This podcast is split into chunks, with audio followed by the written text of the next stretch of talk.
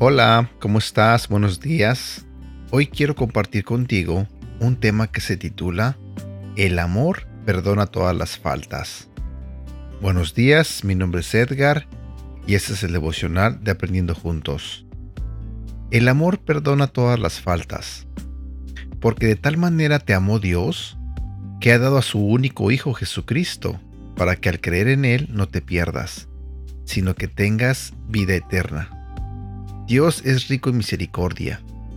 Él te amó y te dio vida juntamente con Cristo, aun cuando estabas muerto en pecado, de modo que puedes estar seguro de que nada podrá apartarte del amor de Dios, ni la muerte, ni la vida, ni los temores al presente, ni tu preocupación por el futuro, ni el lugar donde estés, ni los ángeles, ni los poderes del mismo infierno. Nada podrá separarte del amor de Dios que te demostró Jesucristo al morir por ti.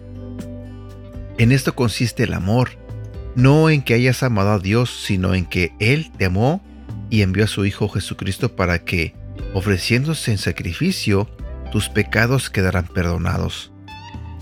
El Señor ama a los que le aman, los que le buscan, le encuentran. Jesús ama como el Padre lo ama a Él. Permanece pues en el amor que Él te tiene. Dios prueba que te ama en que cuando todavía eras pecador, Cristo murió por ti.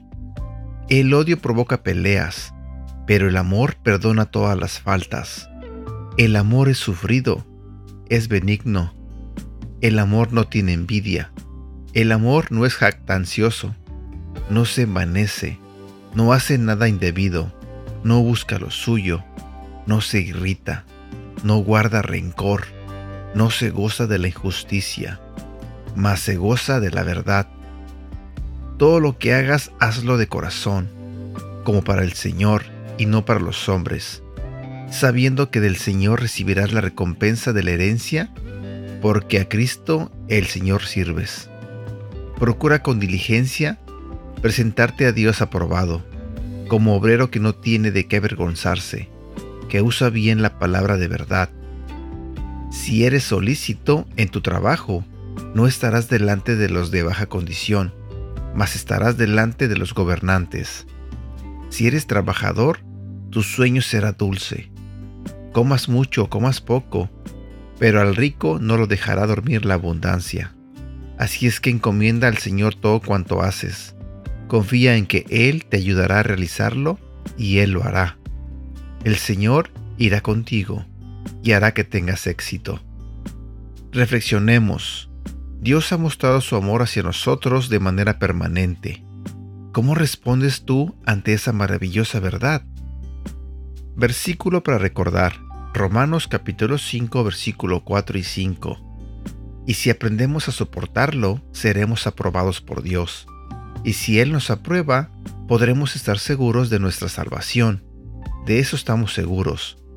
Dios cumplirá su promesa porque Él nos ha llenado el corazón con su amor, por medio del Espíritu Santo que nos ha dado. Y por último quiero compartir este versículo que me encanta y que pienso que todos deberíamos aplicarlo a nuestras vidas. Se encuentra en Colosenses capítulo 3 versículo 23.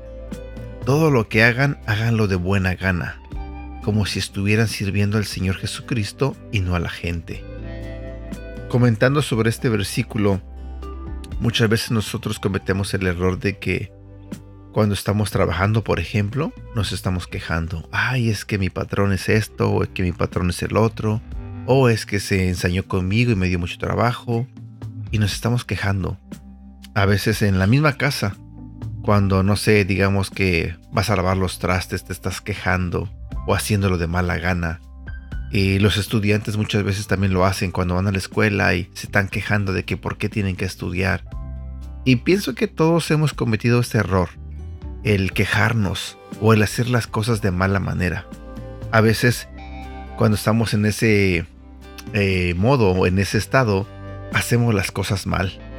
No damos nuestro 100% y como resultado pues todo queda mal. Así que este versículo me, gusta porque me motiva a que tengo que hacer las cosas bien, de buena gana. ¿Y por qué? Porque como dice, porque estamos sirviendo al Señor Jesucristo. Entonces, si vemos las cosas desde ese punto de vista, pues, ¿quién no quisiera estar sirviendo a Jesús? Yo no me imagino a la gente sabiendo que está sirviendo a Jesús eh, con una cara larga, enojada. Yo no creo que eso pase o que eso pasaría. Así que ah, te invito a que cuando hagas algo lo hagas de buena manera. Y mi comentario sobre el tema del devocional, la verdad es que eh, esta parte me toca mucho porque eh, durante mi vida he visto muchas historias o muchas situaciones donde por falta de perdón familias enteras han quedado divididas.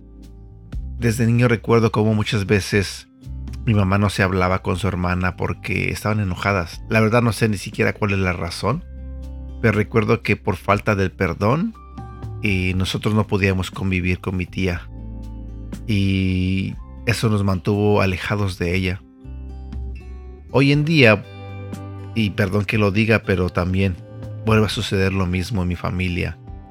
Por problemas, por malos entendidos, porque alguien hizo algo malo y nos hace falta el perdón y no nos podemos perdonar y tendemos a de repente querer buscar venganza o queremos este mantener esa herida abierta todo el tiempo.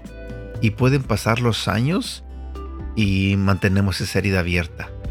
Nos dejamos de hablar con nuestros propios hermanos muchas veces nos dejamos de hablar con nuestra propia mamá o nuestro propio papá y todo por falta de perdón por falta de amor porque se nos olvida que al final de cuentas, cuando estás en una familia y tienes un conflicto, se te olvida que es tu familia, es tu sangre. Ya sea tu hermano, ya sea tu mamá, ya sea tu papá, es tu sangre. Y se me hace tan triste que pase eso en una familia donde los integrantes no se hablen, donde los integrantes se odien, donde los integrantes se expresen mal unos de otros se hablen con, con groserías o con palabras hirientes. Eso se me hace tan triste porque me da a entender o me muestra cuánto amor nos hace falta dentro de nosotros. En el devocional de hoy nos habla sobre esto, sobre el amor, el amor que tiene Dios para con nosotros y que gracias a ese amor Él entregó a su Hijo Jesucristo para que muriera por nosotros. Mi pregunta, y con esto me despido, es, ¿cuál es tu sacrificio?